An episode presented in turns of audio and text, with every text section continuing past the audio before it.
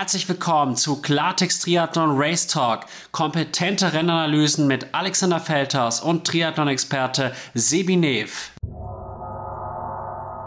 Hallo und herzlich willkommen zu Klartext Triathlon Race Talk, das neue Format von Klartext Triathlon mit Alexander Feldhaus und Sebi Nev. So, was ist überhaupt Race Talk? Race Talk bedeutet einfach, dass Sebi und ich gemeinsam die wichtigen oder interessanten Triathlonrennen, die es so gibt, analysieren. Und man muss sagen, wir wollten jetzt eigentlich mit dem Ironman Hamburg starten. Leider, die meisten von euch wissen es, gab es dann diesen Todesfall von dem Motorradfahrer. Ein sehr schlimmes Unglück, was uns tief betroffen gemacht hat, so dass wir gesagt haben, den Podcast können wir auf keinen Fall aufnehmen. Das wäre einfach unpassend und wir verschieben das Ganze. Ja, an der Stelle auch äh, Hi Alex, ähm, schön, dass du mich als Gast mit eingeladen hast. Äh, ich glaube, das werden noch ein paar richtig coole Formate, die wir da zusammen auf die Beine stellen und ähm, ja, kann mich da dir nur anschließen. Es war wirklich sehr, sehr traurig und unglücklich letztes Wochenende und ähm, ja, ich glaube, das hat dann einfach der Anstand auch erfordert, dass wir den, den Talk dann verschoben haben. Aber ja, jetzt gibt's einen neuen Race Talk. Äh, vielleicht auch immer eine ganz interessante Geschichte. Ähm, genau, aber nochmal kurz ähm, zu dem Hamburg-Event. Ich denke, das, das hat einfach auch nochmal gezeigt, ja, wie, wie wichtig die Sicherheit der Athleten ist und ähm, dass es halt nicht sein kann, dass es nur um den maximalen Kommerz bei so Triathlon-Veranstaltungen geht, wo dann geschaut wird, dass man noch, noch ein paar mehr Starter unterbekommt auf noch engeren Straßen und ähm, ja, ich hoffe, dass das jetzt äh, für die zukünftigen Rennen äh, wirklich auch so ein bisschen ein Augenöffner war. Und ähm, ja, also vor allem auch für, für kleine Rennen, die sich da über Jahre wirklich ehrenamtlich engagiert haben und, und die, wo der Sportler im absoluten Mittelpunkt steht, finde ich, war das wirklich auch nochmal ein richtiger Schlag ins Gesicht. Ähm, dass er dann, dass man dann solche Bilder sieht, ja, das war eigentlich fast abzusehen. Ähm, klar, Todesfall war jetzt natürlich der absolute Worst Case, aber ja, wie, wie eng es da teilweise zuging, dann es haben sich da Massen durch irgendwelche Baustellen gequetscht und ja, ich glaube, das braucht mir keiner erzählen, dass so ein Riesenunternehmen es nicht schafft, irgendwie auf andere Strecken auszuweichen. Also insofern, ja, kann man nur hoffen, dass sie jetzt wirklich mal draus gelernt haben.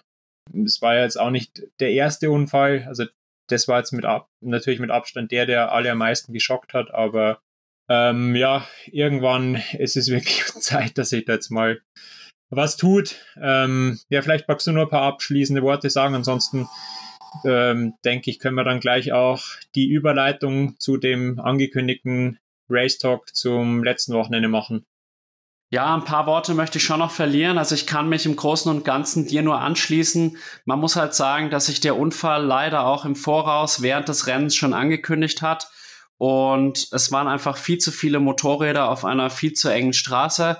Und natürlich, wir wollen alle auch schöne Bilder vom Wettkampf, aber man muss halt auch sagen, neben dem schlimmen, tragischen Unfall, der uns alle extrem betroffen gemacht hat, hat auch diese ganze Motorradgeschichte einen erheblichen Einfluss auf die Rennen, weil wenn so viele Motorräder bei der Spitzengruppe sind, dann haben die extreme Windschatteneffekte und fahren dadurch schneller, haben dann aber auch hinten raus mehr Power fürs Laufen, weil sie extrem viele Watt sparen, was dann auch wieder unfair ist für Athleten, die eben nicht die erste Radgruppe erwischen. Und insofern hoffe ich, dass jetzt wirklich was gelernt wird, vor allem wegen der Sicherheit der Athleten und aller Beteiligten am Wettkampf, aber natürlich auch für die Fairness der Rennen. Du hast ja jetzt auch im Kraichgau leider unschöne Erfahrungen machen müssen. Da können wir vielleicht auch noch kurz drauf eingehen dann im Laufe des Gesprächs. Und ansonsten möchte ich jetzt eigentlich nur noch auf StreamHack verweisen und auch auf Tree2B. Ich glaube, die haben die ganze Hamburg-Geschichte sehr gut aufgearbeitet. Und ja, deswegen möchten wir jetzt auch da gar nicht mehr groß drauf eingehen. Wir sind auf jeden Fall nach wie vor geschockt und wünschen natürlich den Verletzten eine schnelle Genesung und möchten auch noch mal hier an der Stelle unser herzliches Beileid an die Familie und Angehörigen des Verstorbenen richten. Ja, äh, auch nochmal sehr gut auf den Punkt gebracht. Und ja, wie du auch gesagt hast, ähm, diese Thematik mit den Motorrädern, ja, einerseits Sicherheitsaspekt, andererseits verfälscht es die Rennen auch zusehends oder äh, zunehmender. Im Kraichgau hatten wir diese Problematik nicht, dass es der Motor-Drafting gab, sondern war ganz normales äh, menschliches Drafting leider. Aber ja, nichtsdestotrotz musste einfach was gemacht werden, dass es auch äh, faire Rennen gibt. Ja, und ich glaube, faires Rennen ist ein ganz gutes Schlagwort. Ja, ich habe ja letztes Wochenende den Xterra in Belgien gemacht. Es war äh, Europameisterschaft und zugleich auch ähm, die dritte Austragung oder der, ähm, die dritte Station des Weltcup-Zirkuses, den Xterra dieses Jahr eingeführt hat. Das sind insgesamt sieben Rennen weltweit verteilt, äh, darunter drei Kontinentalrennen. Das erste war bereits in Asien, das waren die Asia, Asia, Asia Pacific Championships. Dann gab es ein Rennen in Amerika, das dann ähm, als normales Weltcuprennen dazugezählt hat und jetzt eben das dritte Rennen in Belgien, das dann als Europameisterschaft ausgetragen wurde. Genau. Und ja, ich würde sagen, da steigen wir jetzt einfach mal straight in den Race Talk ein. Ich freue mich und ich bin wirklich froh, dass unser neues Format jetzt so richtig losgeht. Und ich werde mich jetzt heute mal wirklich in die Rolle des dummen Triathlon-Anfängers äh, versetzen und einfach mal fragen, was ist denn Xterra überhaupt? Was wird da konkret gemacht? Wie sieht das aus? Also Xterra ist nicht die Fernsehserie, die vielleicht ein paar von euch kennen, sondern ähm, ja, letzten Endes ein ganz normales Triathlon-Format. Ähm, Schwimmen ist auch ähm, ja normal im See oder äh, im Fluss, also ist jetzt nicht im, im Bildwasser oder so. Dafür aber dann ähm, das Radfahren im Gelände glaube, Gravelbikes sind sogar erlaubt, aber die meisten Kurse sind doch so anspruchsvoll, dass die meisten dann äh, zumindest mit einem Hardtail Mountainbike fahren und eher sogar noch mit einem äh, Fully. Ähm, und abgerundet wird das Ganze dann als Traillauf. Insgesamt ähm, ist es ja nahe an der olympischen Distanz von den Streckenlängen, also eineinhalb Kilometer Schwimmen, zwischen 35 und 40 Kilometer Mountainbiken und an die 10 Kilometer Laufen. Dauert aber in Summe natürlich deutlich länger, ja, weil man mit dem Mountainbike nicht so schnell ist wie mit einem Zeitfahrrad und auf dem Trail. Äh, dementsprechend auch langsamer als auf der Straße, äh, sodass dann die Zielzeiten in der Elite meistens so zwischen zweieinhalb und drei Stunden sind und bei den Amateursportlern dann irgendwas zwischen drei und vier Stunden. Also kann man durchaus dann schon fast mit einer Mitteldistanz vergleichen, von äh, ja, dem, was du energetisch dann noch brauchst fürs Rennen und ja, was es dann letzten Endes auch an Körnern kostet. Und ich glaube, da werden wir auf jeden Fall auch noch ein bisschen dann drauf eingehen. Also ich muss sagen, wenn ich das jetzt so höre, dann habe ich doch einen gewissen Respekt davor, weil ich muss sagen, ich bin eigentlich seit Jahren Rennradler, aber auf dem Mountainbike, wie ich dann auch leider im C-Trainer-Lehrgang feststellen musste im letzten November, da fehlen mir doch noch einige Skills. Wie anspruchsvoll sind denn auch die Strecken, sowohl beim Radfahren als auch beim Laufen bei solchen Xterra-Wettkämpfen? Also die schauen natürlich schon, dass sie ein gutes Mittelmaß hinbekommen äh, zwischen, ähm, ja, dass es jetzt für die Elite-Athleten nicht komplett langweilig ist, aber jetzt auch keine komplette Überforderung für die Amateursportler darstellt. Und ich finde, machen es echt immer einen richtig guten Job. Also die haben schon immer ein paar echt technische Passagen drin, aber das meiste ist wirklich gut zu fahren. Und äh, mein, wenn man im Training äh, ab und zu mal im Wald unterwegs ist und da irgendwie kleinere Trails äh, sicher fahren kann, dann äh, ja, wird man auf jeden Fall auch seinen Spaß am Xterra haben. Und ich meine, ich muss mir auch sagen, äh, das Mountainbiken ist ja mittlerweile auch bei dem immer mehr äh, oder ja immer zunehmenderen Straßenverkehr und den immer noch mehr werdenden Autos und äh, ja, finde leider auch äh, der immer weiter zunehmenden Aggression teilweise von, von Autofahren. Na klar, Radfahrer sind teilweise auch nicht ganz unschuldig, aber ich bin mittlerweile echt froh, wenn ich äh, ein bisschen wegkomme von der Straße zum Trainieren und da ist halt das Mountainbiken einfach echt genial und ähm, ja, wenn man das dann im Wettkampf auch einfach da mal austesten kann, wie man sich da schlägt, ist eigentlich eigentlich äh, ja dann ähm, so das i-Tüpfelchen und weil beim Laufen eigentlich das das gleiche, klar, wenn man jetzt nur geradeaus ähm, auf Teer laufen gewohnt ist und und nie irgendwie auf, auf Trails mal läuft, ähm, ist es schon ein bisschen ungewohnt, aber Mittlerweile boomt ja das Traillaufen auch brutal und der ein oder andere war sicher äh, in den Bergen schon mal unterwegs und hat dann auch versucht mal, äh, auch wenn es nur eine Wanderung war, aber vielleicht ein bisschen zügiger dann berg, bergab zu, zu wandern oder dann halt auch das Laufen zu probieren und ja, letzten Endes ist es, ist es dann halt nichts anderes, außer dass du halt auch diese Kombination Radfahren, Laufen hast, wo du halt dann schon ziemlich angenockt auch zum Laufen gehst. Ähm, das macht es natürlich schon nochmal deutlich härter, aber ähm, dementsprechend halt auch irgendwie cooler noch, wenn du es dann ins Ziel geschafft hast.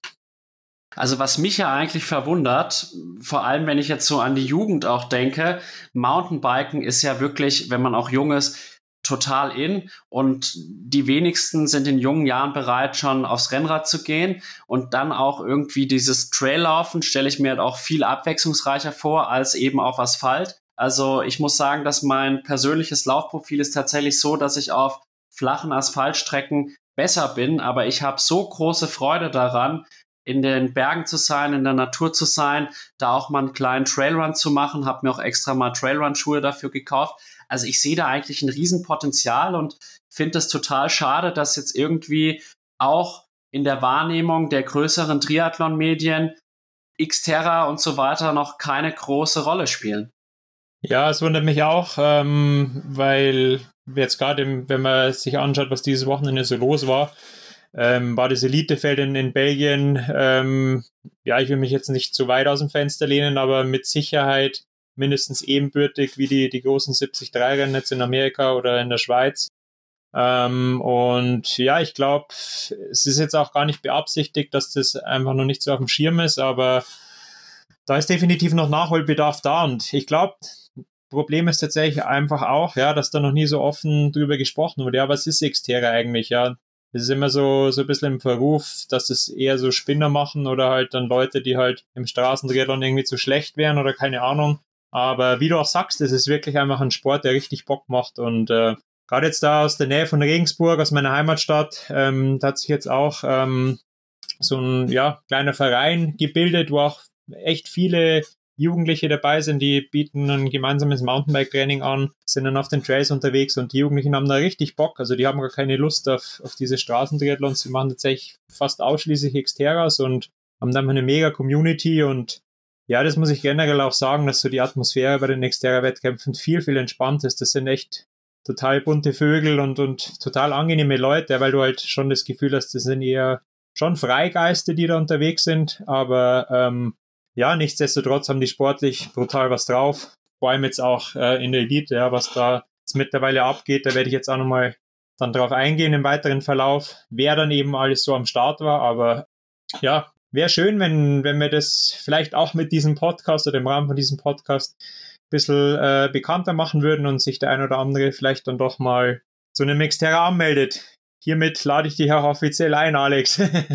Sehr, sehr gerne. Ich habe ja dann das Sabbatical vor mir, da ist ja auch ein bisschen mehr Zeit. Vielleicht äh, gebe ich dann mein Debüt bei den Xterra-Wettkämpfen. Und wenn man mal ganz ehrlich ist, muss man ja sagen, der Xterra ist dann sogar anspruchsvoller, weil so ein Mountainbike zu handeln ist, glaube ich, deutlich schwieriger, vor allem wenn der Asphalt dann eben nicht glatt ist, sondern man überwurzeln muss, Steine, Äste, äh, verschiedene Beläge etc. Absolut. Also ich finde auch, ähm, ja, die Leute, die, die bei Xteras vorne mitmischen, die haben wirklich, wirklich was drauf. Und ähm, ich meine, ich glaube, ich kann mir das schon erlauben, irgendwie so aus, aus, aus beiden Blickrichtungen zu beleuchten, weil ich ja auch Straßentriathlon mache und da jetzt auch nicht ähm, irgendwo als, als Statist die ganze Zeit unterwegs bin.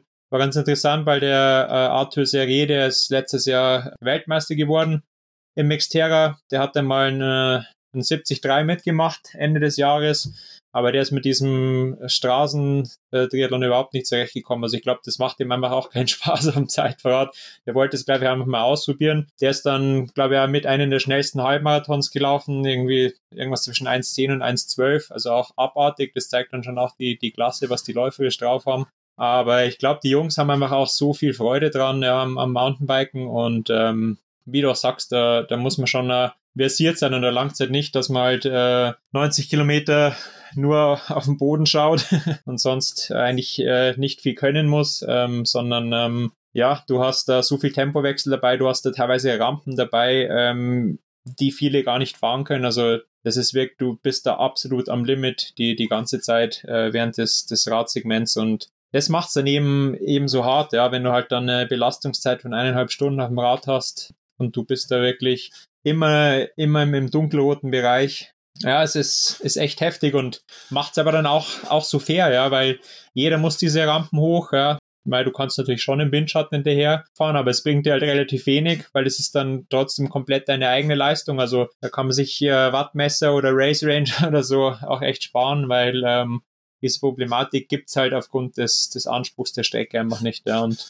das macht es halt für mich auch so, so interessant und so fair. Und ja, habe ich jetzt dieses Wochenende auch wieder gesehen. Ähm, das war für, für mich vom, vom Kopf her immer auch so befreiend, weil ich halt gemerkt habe, hey, den Einsatz, den du heute gebracht hast, das war wirklich komplett ehrlich, das war für dich und das mussten die anderen auch erbringen und ähm, dementsprechend hat der Stärkste gewonnen und nicht, hat nicht derjenige gewonnen, der sich am besten am Rad versteckt hat oder der äh, versucht hat, das Regelwerk am besten auszureizen und dann gönne ich es auch jedem, der da vorne unterwegs ist, ja.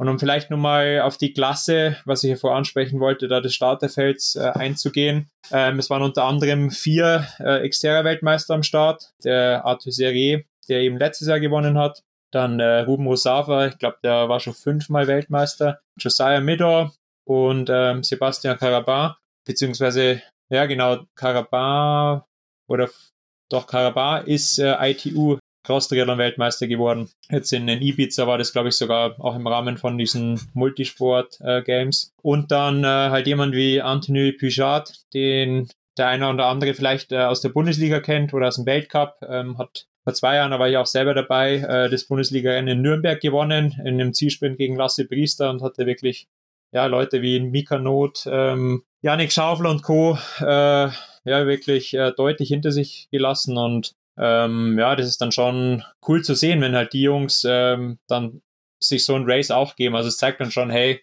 geil, die haben da auch einfach Bock drauf und ähm, ja, dass halt auch der, das Format wächst. Deswegen finde ich es halt auch so schade, dass es halt trotzdem immer noch so wenig Aufmerksamkeit in der Öffentlichkeit hat. Und genau, wer, wer auch noch am Start da war, Jaroslav Kulavi, 2012 äh, Olympiasieger äh, im Cross Country, also Mountainbiken. Ähm, hat danach, glaube ich, nochmal eine Silbermedaille gewonnen. Weiß nicht, ob es dann 2016 war, aber auf jeden Fall hat er zwei olympische Medaillen und auch einige Weltmeistertitel. Und das ist natürlich schon geil, wenn du dich mit solchen Leuten halt dann äh, betteln kannst. Und der war jetzt äh, Zwei Xterras hat er dieses Jahr davor schon gemacht, Malta und Gardasee. Malta hat er, glaube ich, gleich gewonnen. Gardasee war jetzt Dritter und da könnte ich jetzt noch fünf, sechs äh, weitere Namen in der Kategorie aufzählen. Also insgesamt waren 60 Elite-Starter, was für ein Xterra echt brutal ist denke, dass es fast das stärkste Feld ever war, also auch deutlich stärker als letztes Jahr bei der Xterra WM und ähm, hat sich bewahrheitet. Ich wollte ein hartes und faires Rennen und das habe ich definitiv letztes Wochenende bekommen. Ich habe mehrere Gedanken dazu. Also erstmal muss man sagen, das zeigt ja auch den sportlichen Wert der Veranstaltung, wenn da so viele Spitzenathleten dabei sind. Und es ist ein Grund mehr für mich, dass das Ganze auch mehr in den Fokus der Öffentlichkeit gerückt werden sollte. Und dann vielleicht noch für unsere Zuhörerinnen und Zuhörer, du hast schon mal so ein bisschen angeteasert, welche spezifischen Anforderungen müssen denn beim Xterra bewältigt werden, bevor wir dann auch endlich auf dein Rennen in Belgien eingehen? Was, was meinst du genau mit, mit, mit Anforderungen? Also inwiefern unterscheidet sich das auch vom Straßentriathlon hinsichtlich des Trainings, aber auch im Wettkampf? Was muss da einfach so berücksichtigt werden? Du hast ja auch zum Beispiel gesagt, dass es da auch viel mehr Spitzen gibt, steile Rampen etc., Downhill. Also prinzipiell finde ich, dass es eigentlich sogar eine super Ergänzung ähm, zum Straßentriathlon-Training ist, beziehungsweise ähm, ja eigentlich äh, dem, dem Straßentriathlon-Training noch eine, eine gewisse Würze gibt. Also ich will dann schon auch immer mal wieder halt wieder äh, ähm, auf die Straße zurückgehen, Bundesliga machen, Mitteldistanzen, Langdistanzen. Aber ähm, ja, für mich ist es einfach vor allem für, für den Kopf dann immer wieder cool, so ein Xterra mitzumachen, weil es halt ja einfach was ganz was anderes ist. Und ich glaube jetzt gar nicht unbedingt, dass du das so äh, ganz speziell trainieren musst, weil das, das hast du ja im Training sowieso. Ich meine, Schwimmen ist genau das gleiche wie im Straßentriathlon auch. Und klar, das äh, mit den Spitzen beim, beim Radfahren, ich meine, die meisten fahren ja im Winter sowieso auch 30, 30er und sowas hast du eigentlich ziemlich oft drin, ja, dass du wirklich ja Rampen hast, wo du halt bis zu einer Minute dann, dann eben hochfährst und klar, dann kannst du schon zwischen, zwischenzeitlich einmal wieder ein bisschen rollen, aber du musst halt schon immer voll konzentriert bleiben und das ist, glaube ich, der größte Unterschied, ja, dass du es halt bergab nicht einfach laufen lassen kannst, äh, wie auf der Straße, sondern du musst da vom Kopf auch voll da sein. Du musst antizipieren, äh, welche Linie äh, du wählst. Deswegen ist es auch ähm, ganz, ganz wichtig, dass man sich den Kurs davor anschaut. Vor allem die Radstrecke, dass man sich die kritischen Stellen auch äh, merkt und anschaut und dann auch im Rennen weiß, welche Linie dann halt äh, die bessere ist, weil es da meistens eine A- und B-Linie dann auch gibt. Also da, das ist schon zulässig, ja, dass du quasi halt äh, einen Trail hast, der sich dann verzweigt und du kannst entweder die eine oder die andere Linie wählen und das musst du halt entscheiden, welche für dich besser ist. Also das hat jetzt auch nichts mit Abkürzen oder so zu tun, sondern das ist, das lässt die Veranstalter wirklich offen, was ich auch ganz, ganz cool finde. Ja, da kann jeder halt dann so ein bisschen für sich entscheiden. Oft ist halt dann die A-Linie die ein bisschen schwierigere, aber kürzere und die, die B-Linie halt die einfachere, aber muss halt dann ein bisschen einen Umweg dafür in Kauf nehmen. Genau, und weil ansonsten Laufen, wie gesagt, ist halt dann auf, auf Trail. Mit der Verpflegung muss man natürlich schon ein bisschen schauen. Also wenn man da eineinhalb Stunden wirklich so am, am Limit fährt, muss man dementsprechend halt auch ein bisschen mehr zuführen. Und ja, also der Lauf, wie gesagt, dadurch, dass es im Gelände ist, braucht, braucht man dafür die 10 Kilometer äh, nicht zwischen 30 und 35 Minuten die Elite auf der Straße, sondern halt schon mal eher zwischen 40 und 50 Minuten auch mit vielen Höhenmetern. Aber ja, ich finde es einfach auch, auch cool, ja. Äh, wie, wie die, die, die Stecken da teilweise sind. Jetzt in Belgien war so, das war alles rund um so eine Festungsanlage äh, in so einer kleineren Stadt. Äh, Namur hieß die und ja, einfach, einfach cool, da durch die Festungsanlage zu laufen, über Treppen rauf und runter und ähm, keine Ahnung, das ist einfach was ganz was anderes, wie wenn du dann so einen blöden Wendepunkt hast, den du fünfmal läufst, ähm, wo es halt dann einfach nur rein um die Leistung geht, sondern da ist halt ist das Auge schon mal mit dabei. Also auch wenn du voll am Limit bist, aber es ist, ist einfach ein, ein, ein tolles Landschaftserlebnis und ja, hast immer super Eindrücke von so einem Rennen.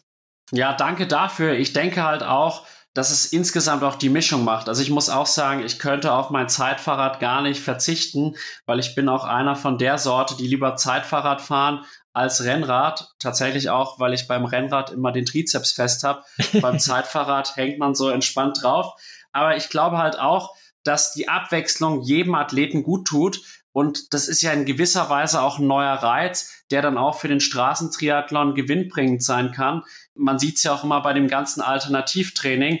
Wenn ich jetzt beispielsweise Inlineskaten gehe, dann bringt es trotzdem auch was für meine Laufleistung. Das ist einfach so. Und so Absolut. ist es halt eben auch mit dem Xterra-Sport. Du hast jetzt auch schon so ein bisschen die Umstände in Belgien beschrieben. Äh, du warst ja sehr begeistert und wenn ich mir das so vorgestellt habe, ich habe mir so ein bisschen so ein Bild im Kopf gerade kreiert und da hatte ich richtig Lust auf den Wettkampf. Aber jetzt steigen wir so richtig in den Race Talk ein. Wie lief dein Rennen? Wie hast du abgeschnitten und wie geht's jetzt weiter? Enjoy all your favorite sports like never before at BetMGM. Sign up using code Buckeye and receive up to $1,500 back in bonus bets if you don't win your first bet. When you register with BetMGM, you'll get instant access to a variety of parlay selection features, live betting options, and the best daily promotions in the business. And with BetMGM at your fingertips, every play and every game matters more than ever. Place your money line prop, or parlay bets with the king of sportsbooks today. Sign up using code Buckeye and receive up to $1,500 back in bonus bets if you don't win your first bet. BetMGM and GameSense remind you to play responsibly. 21 plus and present in Ohio, subject to eligibility requirements. Rewards are non-withdrawable bonus bets that expire in seven days. Gambling problem? Call 1-800-GAMBLER. In partnership with MGM Northfield Park.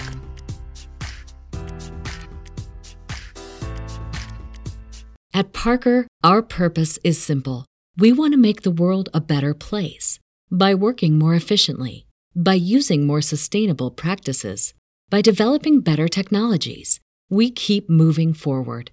With each new idea, innovation, and partnership, we're one step closer to fulfilling our purpose every single day. To find out more, visit parker.com/purpose. Parker, engineering your success. This is the story of the one. As a maintenance engineer, he hears things differently. To the untrained ear, everything on his shop floor might sound fine, but he can hear gears grinding or a belt slipping. So he steps in to fix the problem at hand before it gets out of hand. And he knows Granger's got the right product he needs to get the job done, which is music to his ears. Call, clickgranger.com, or just stop by. Granger, for the ones who get it done. Also in, unterm Strich war es wahrscheinlich tatsächlich eins meiner besten Rennen ever, ähm, aus allen Aspekten, also rein von der Performance her, aber auch wie ich es taktisch angegangen bin. Leider wieder mit einem kleinen Missgeschick, da werde ich später nochmal drauf eingehen. Aber insgesamt war es dann der achte Platz äh, bei der Europameisterschaft und wie ich vorher auch schon gesagt habe, war auch ein Weltcuprennen. Das heißt, da waren die ganzen internationalen Athleten auch am Start. Ähm, war zwar keiner vor mir, also ich bin dementsprechend auch Achter bei der Europameisterschaftswertung, ähm, aber dementsprechend krass war halt dann das, das Feld, ja. Weil beim Schwimmen war es relativ klar, dass wahrscheinlich äh, Pychard halt vorne wegschwimmen wird. Aber es war jetzt nicht so, dass der Welten weg war. Ich glaube, der ist ein bisschen über 18 Minuten geschwommen. Äh, Schwimmen war ohne Neo, war relativ warm äh, in dem Fluss. In der Mosel sind wir da geschwommen. Mös heißt die auf Belgisch, hört sich ein bisschen komisch an, aber ist die Mosel. Genau, und ähm, 1500 Meter.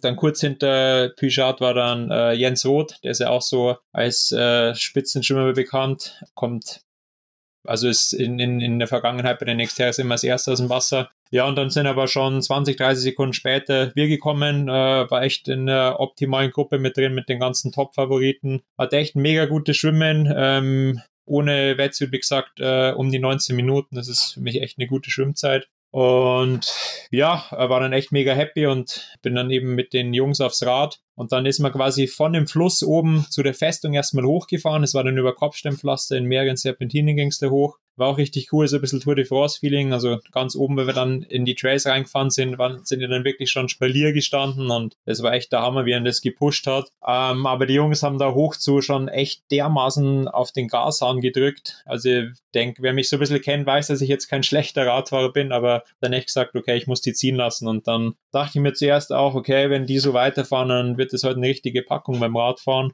Aber ja, habe mich da nicht aus der Ruhe bringen lassen, habe dann mein Tempo einfach, bin dann weitergefahren und dann war es sogar schon nach dem, erst, nach dem ersten Drittel von der ersten Runde, also es waren dann zwei Runden zu fahren. Der Anstieg zur Festung hoch nur einmal, aber oben dann äh, auf den Trails rund um die Festung waren dann zwei Runden. Genau, und dann, wie gesagt, nach einem Drittel auf, von der Runde oben äh, habe ich dann die ersten Jungs dann schon wieder eingesammelt. Und dann äh, Ende der ersten Runde habe ich gesehen, dass von hinten der Ruben Rusava mit dem jungen Dänen äh, ankamen. Der ähm, Jens Emil äh, Slot Nielsen ist aktuell der Weltcup-Führende, also definitiv ein Mann, den man im Auge haben muss. Und da habe ich mir gedacht, okay, das schaust jetzt mal an, habe ich dann zurückfallen lassen und bin dann bei denen mitgefahren und habe dann gemerkt, kann, kann ich echt gut mitfahren. Also hat auch in den Anstiegen kein Problem, da dran zu bleiben. Und habe dann tatsächlich dann ähm, mich da ein bisschen erholen können, habe dann nochmal eine Attacke gesetzt, wo wir dann auch den Jens Emil wieder losgeworden sind. Und Ende der zweiten Runde haben wir dann tatsächlich auch die absolute Spitze eingeholt. Einer war ein bisschen davor noch, der Felix Forisier, der dann das Rennen später auch gewonnen hat.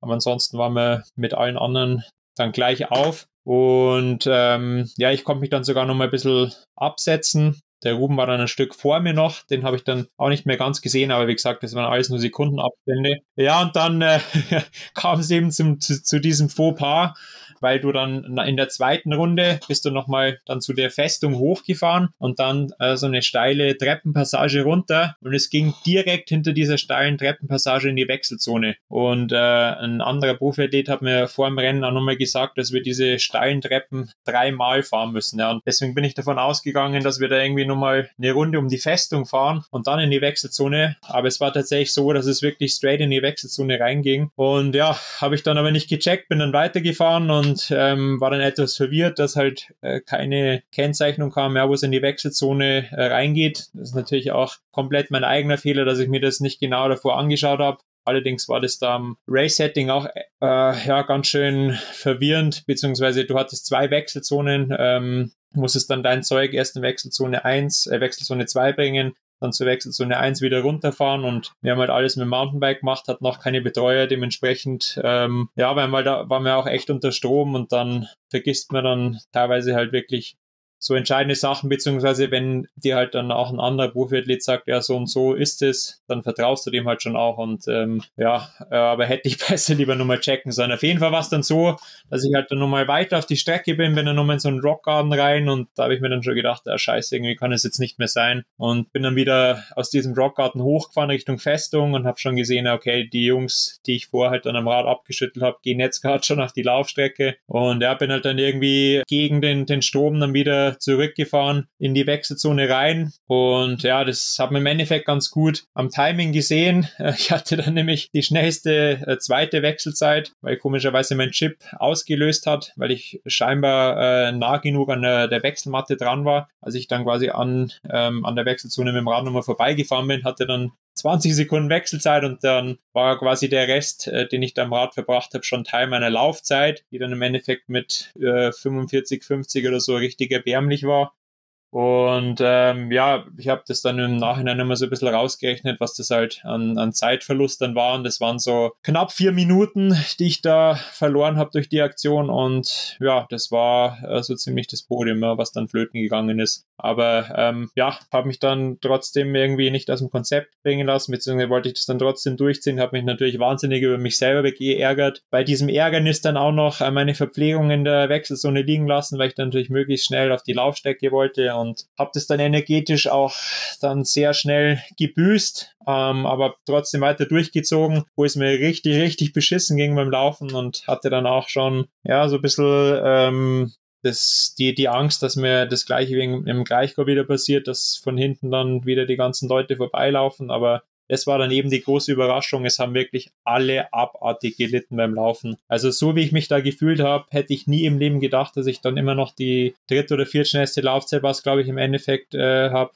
weil wirklich auch jeder so all in gegangen ist beim Radfahren und das war ja einfach das Geile an dem Wettkampf. Ja. Deswegen absolut Hut ab äh, an, an, an die Jungs, die dann ganz vorne waren und ähm, alle, die das an dem Tag durchgezogen haben, weil also die Strecke allein hat einem schon mal alles abverlangt und dann auch die Temperatur noch.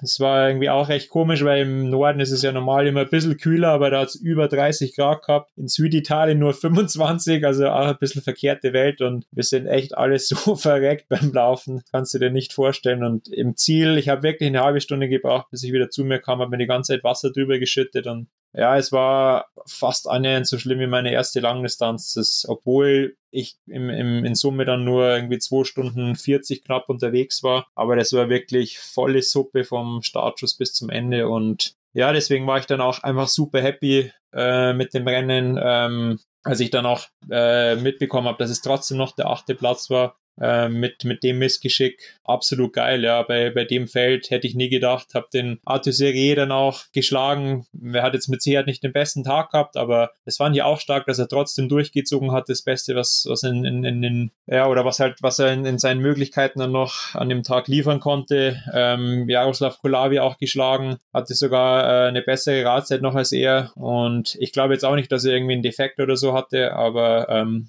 ja, es war einfach super hart, super heiß. Du musstest dir deine Körner echt gut ein, einteilen und wenn du da halt am Anfang überzockt hast, das hast du hinten raus bitterböse, ja, gerecht bekommen. Ja. Und genau, da war ich echt mega happy, dass ich mir das so gut eingeteilt habe. Also erstmal meinen Glückwunsch zu diesem tollen achten Platz in dem Feld bei den Bedingungen. Und ich habe ja auch schon Ironman gefinisht. Ich weiß, wie du dich dann gefühlt hast wie schwer die Beine gewesen sein müssen. Das zeigt natürlich auch, wie hart dieses ganze Format einfach ist. Und äh, Hut ab. Wirst du denn dieses Jahr noch bei weiteren Xterras starten? Auf jeden Fall. Also ähm, das war jetzt einfach nur eine, eine weitere Bestätigung nochmal, dass ich das wirklich intensiver noch betreiben sollte. Ähm, also zum einen, weil es einfach ein super faires Rennen ist. Ähm, eigentlich sollte jedes Rennen so, so fair sein, ja. Also eigentlich sollte auch auf, auf jedem Mittel- und Langdistanz Straßentriathlon sollte es ja auch so sein, dass derjenige, der in allen drei Disziplinen am besten ist, dann bestenfalls auch der Sieger am Ende ist. Aber so ist es halt leider nicht. Und ja, also da war es ja in, in Belgien jetzt auch wieder so, derjenige, der halt, du musstest nicht komplett in der Spitze mitschwimmen, aber halt schon vorne, nahe vorne mit dabei. Du musstest halt richtig stark Rad fahren, aber jetzt Du musst jetzt auch kein, kein absoluter Überbiker sein und halt dann auch noch echt super solide drauflaufen. Ja, dann bist du halt ein Podiumskandidat. Und nicht halt äh, stark schwimmen, äh, beim Radfahren scheißegal, was du machst, du wirst eh eine Gruppe erwischen, wo du dann mit äh, bummeln kannst und dann halt stark laufen, weil du beim Radfahren eh nichts gemacht hast, ja. Und äh, das war halt einfach geil, ja. Das flasht mich gerade immer noch, ja, wie, wie, wie cool das war und dieses Gefühl einfach zu sehen, hey, fuck, da ist jeder gerade so hart am Leiden beim Laufen, weil es normal ist ja, so, ja, da laufen 15 dann wieder halt irgendwie auf der Mitteldistanz unter 1,10, wo du halt denkst, ey, wie geht das? Oder, oder dann irgendwie ein, Marathon Richtung 2,30, das ist für mich einfach nicht vorstellbar, wie man sowas schaffen sollte, wenn man, wenn man so hart Rad fährt, ja, und das musst du beim Xterra einfach, ja. Von daher, ähm, ja, jetzt bin ich wieder ein bisschen abgeschweift, aber ich werde jetzt äh, schon nochmal äh, im Straßentriathlon noch Gas geben. Also das große Ziel ist jetzt äh, immer noch der Ironman Schweiz. Da habe ich jetzt noch drei Wochen. Ich mache jetzt kommende Woche dann noch ähm, einen letzten Einsatz am Rotsee, wo ich dann nochmal was Kürzeres mache. Samstag zweite Bundesliga, Sonntag dann die olympische Distanz und dann sind es noch äh, eben drei Wochen bis zur Langdistanz. Da werde ich dann nochmal sehr spezifisch halt trainieren und dann aber auf jeden Fall Ende August ähm, in Amerika dann die US Championships mitmachen. Und ja, schauen, wie ich da abschneide, aber ich denke jetzt auch, wenn mir äh, so ein bescheuerter Fehler wie jetzt, jetzt da in Belgien nicht nochmal passiert, äh, bin ich da auf jeden Fall auch ein, ein Kandidat für die, die Top 5. Also das Feld kann eigentlich nicht noch besser werden. Da waren alle da in Belgien, ja. Und wenn ich mich da so schlag, dann ähm, habe ich da in Amerika definitiv auch gute Chancen, da ganz vorn mitzumischen. Und ja, dann äh, natürlich im, im September dann die Weltmeisterschaft in Molveno. Trentino auch ein supergeiler Kurs in den Dolomiten. Da war ja letztes Jahr schon die WM. Also für alle, die da auch noch nichts vorhaben, schaut euch das Rennen zumindest an. Die Kulisse ist einfach der Hammer da am Molveno-See. Genau, da bin ich jetzt schon ziemlich hyped, aber das passt eigentlich ganz gut jetzt in die Planung jetzt mit dem Ironman, ähm, weil jetzt eh mal erst keine Xteras sind und dann halt in der zweiten Saisonhälfte aus. Ich qualifiziere mich wirklich für Nizza und bin dann jetzt nach dem Ironman in der Schweiz richtig heiß nochmal drauf. Dann werde ich vielleicht noch ein bisschen umplanen, aber Stand jetzt ähm, will ich auf jeden Fall schon in der zweiten Saisonhälfte dann eher nochmal voll Richtung Xterra gehen und dann eben auch in dem World Cup Ranking äh, mit eingreifen. Die Daumen sind gedrückt und eine Frage habe ich noch oder erst noch eine Feststellung. Also was ich halt sagen muss, ich habe ja gemerkt, wie im Kraichgau du dich danach extrem geärgert hast. Du warst auch teilweise enttäuscht von deinen Kameraden. Und jetzt noch ein kleiner äh, Schwank zum Ironman Hamburg. Mir sind tatsächlich Daten zugespielt worden, wo ein Profi mit 208 Watt äh, 42,8 Schnitt gefahren ist. Und jetzt nur mal so, zum Verhältnis, ich bin letztes Jahr in Almere äh, ungefähr die gleiche Wattzahl getreten und hatte dort 36,8. Zwar bei schweren Bedingungen, ich glaube bei besseren Bedingungen wie in Hamburg wäre es wahrscheinlich schon Richtung 38 gegangen, aber da liegen halt 5 kmh dazwischen. Und äh, ich habe das letztes Jahr mit 72 Kilo gemacht und wenn ihr die meisten Triathleten anschaut, meistens sind die eben um die 70 Kilo, also relativ gut vergleichbar. Und da ist ein Riesenproblem. Und ich glaube, das war für dich auch einfach so gut zu sehen, dass jetzt da auch wieder mal ein Rennen ist, wo dieses ganze Lutschen auch keine Rolle gespielt hat. Ja, absolut. Also das hat mich wirklich extrem geärgert im Kraichgau, weil es äh, ja mein Rennen komplett zunichte gemacht hat. Ich meine, das muss man sich eigentlich so vorstellen, äh, wie wenn du einen Marathon läufst, du ziehst an anderen Leuten vorbei, fühlst dich super gut bis zum Ende und dann kommt bei Kilometer 40 ähm, kommt ein Athlet äh, am Roller äh, wieder an dir vorbeigefahren und überholt dich. Und so ähnlich war das dann eigentlich für mich, ja, weil ich habe wirklich ähm, Patrick, Patrick Lange, Maurice Clavel, die konnten keinen Meter bei mir mitfahren. Also ich habe mich dann umgeschaut und die waren einfach weg. Und wenn die isoliert halt hätten weiterfahren müssen, die hätten fünf, sechs Minuten aufwärts bekommen und dann hätte mich da keiner beim Laufen mehr geholt. Vor allem, weil ich dann halt auch mit, mit dem ganz anderen Kopf auf die Laufstrecke gegangen wäre, ja. Und so hat sich halt dann hinten eine 20-Mann-Gruppe gebildet die natürlich dann auch eine, eine Dynamik entwickelt. Heute hat mir interessanterweise meine Freundin erzählt, dass es scheinbar sogar was bringt, wenn du diese Gruppe anführst und der Hintermann zu dicht an dir dran ist, ähm, dass der quasi deine Verwirbelungen auffängt und du dir dann auch äh, 10, 15 Watt sparst. Also fand ich auch mega krass. Aber das zeigt einfach auch nur mal wieder, ja, wie diese, dieses Gruppenfahren einfach die Rennen verfälscht. Und ja, das gibt halt der Straßentriathlon nicht her, dass man da halt, ähm, ja, ich meine, der Kraichgau ist jetzt eigentlich schon eine relativ technische Strecke, aber die hat es nicht hergegeben, dass, dass es nicht doch äh, Gruppenbildungen gab, weil die Anstiege dann doch immer zu kurz waren, ähm, dass, dass man da Leute wirklich loswerden konnte und dann die Abfahrten leider relativ lang und, und relativ flach waren, vor allem dann in der zweiten Hälfte. Also hinzu war es ein bisschen anders zum Glück, deswegen bin ich ja da auch weggekommen, aber Gerade auf der zweiten Hälfte ist dann alles wieder zusammengelaufen und ähm, es, es hat einfach dann null Spaß gemacht, weil ich hätte habe genau gewusst, was ich da normalerweise rausgefahren wäre. Das war ja im Vorjahr da, äh, auch so. Ähm, da, da waren ähnliche Akteure dabei. Ja, der, der Marc hatte dann quasi die Jungs von hinten wieder rangefahren der Marc Eigeling und er war letztes Jahr Vierter im Kraichgau, war dann in der Gruppe mit dem Ruben Zipunke und mit dem Fred Funk und die haben nach die Verfolger sieben Minuten rausgefahren. Und in der Drei-Mann-Gruppe, die sind super fair gefahren, da sparst du natürlich auch bei weitem nicht das, ähm, was, was du in der 20-Mann-Gruppe sparst. Vor allem, wenn die halt dann auch noch dann auf zwei Meter auffahren und ähm, Fred und, und gerade Ruben, die haben das einfach auch nicht nötig, dass die da irgendwie lutschen. Und da haben halt dann eben auch Leute, die halt dieses Jahr in dieser 20-Mann-Gruppe waren, sieben Minuten kassiert beim Radfahren, ja, und das läuft keiner mehr rein, ja. Vor allem müssen sie ja dann eigentlich auch noch härter fahren, ja, weil sie dann isoliert sind und schwierig, ja. Deswegen hast du absolut recht, ja. Das war jetzt für den Kopf einfach ein geiles Rennen für mich, ja. Das habe ich ja schon so ein bisschen mal angeteasert auch, dass ich jetzt einfach mal wieder sehen will, was meine Radfahren wirklich wert ist und habe mir auch echt gezeigt, das muss man auch noch dazu sagen, ich bin ein Hardtail gefahren in ähm, Belgien. Das war jetzt auch nicht unbedingt die beste Entscheidung. Ähm, ist zwar bergauf ein bisschen leichter gewesen, aber gerade mit diesem Fully hast du durch das Federn einfach viel mehr Traktion, wenn es technisch bergauf geht und mittlerweile sind ja auch echt so leicht, dass es keinen großen Unterschied mehr macht, aber mit einem Hardtail hast du bergab halt schon echt äh, einen Nachteil, ja. Und trotz dessen hatte ich, glaube ich, auch die dritte oder vier beste Radzeit. Wirklich, wie gesagt, schneller als, als, als der Olympiasieger und ähm, voll auf Augenhöhe mit der absoluten Spitze und super Lauf. Schwimmen auch mega happy gewesen. Also so kann es weitergehen. Jetzt die, die ganzen Fehler mal abstellen, vor allem auch die internen, die ex externen dann hoffentlich auch. Und dann ähm, wird es noch eine coole Saison und ja, haben wir dann hoffentlich noch ein paar richtig coole Race Talks. So würde ich es auch sehen. Also tolle Leistung. Du kannst wirklich stolz auf dich sein. Und man muss sagen, das letzte Wochenende hat jetzt eigentlich auch wieder ein bisschen Hoffnung gemacht, weil sowohl Sam Long als auch Taylor Nipp als auch Daniela Rief haben die Grundlage für ihren Sieg durch eine starke Radperformance eben gelegt. Und eine letzte Frage vielleicht noch zum Xterra. Wie war die Stimmung vor Ort? Waren viele Zuschauerinnen und Zuschauer da? Ja, es war unfassbar. Also, äh, wie ich ja schon gesagt habe, da gerade zu der Festung hoch am das, das erste Stück von der Radstrecke, da ging es richtig ab. Mein Belgien ist eh eine total verrückte Radsportnation, die sind ja wirklich Spalier gestanden. Und ähm, auch die, die After-Race-Party, da konnte ich leider nicht allzu lang bleiben, weil am Sonntag dann noch der Short-Track war. Das war auch richtig brutal nun mal. Und ja, die, die sind echt abgegangen. Es war mega geil an der Strecke. Genau zu dem Short Track vielleicht auch noch ganz kurz. Ähm, das ist auch ein neues Format, das sie für die Elite eingeführt haben. Ähm, da gibt's jetzt, glaube ich, bei drei oder vier Rennen in der Weltcup-Serie ist dann zu dem Hauptwettkampf gibt's dann eben ähm, noch so einen ganz kurzen.